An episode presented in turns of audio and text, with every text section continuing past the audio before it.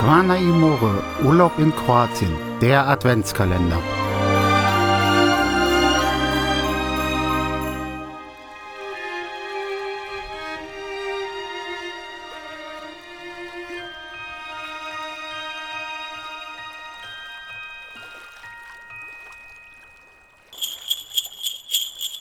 Vierzehnter Dezember Magischer Birnenkuchen. Das Magische an diesem Kuchen ist, dass es eigentlich keinen richtigen Teig gibt. Also es kommen keine Flüssigkeiten in den Kuchen. Keine Milch, kein Joghurt, keine Sahne, keine Eier, kein Öl. Nichts. Unglaublich, oder?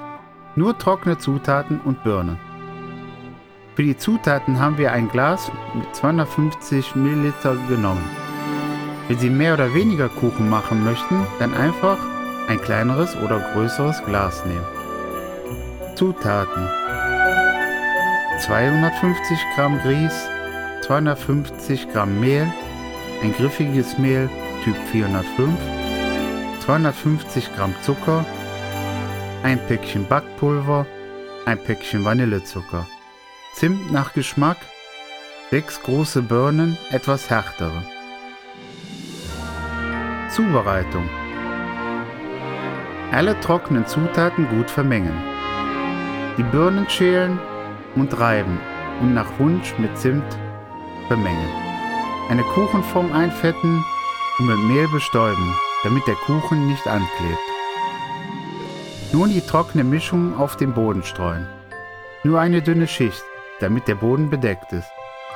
Über die trockene Masse nun eine Schicht Birnen geben dann wieder eine Schicht Trockenmasse und so weiter, bis alles aufgebraucht ist.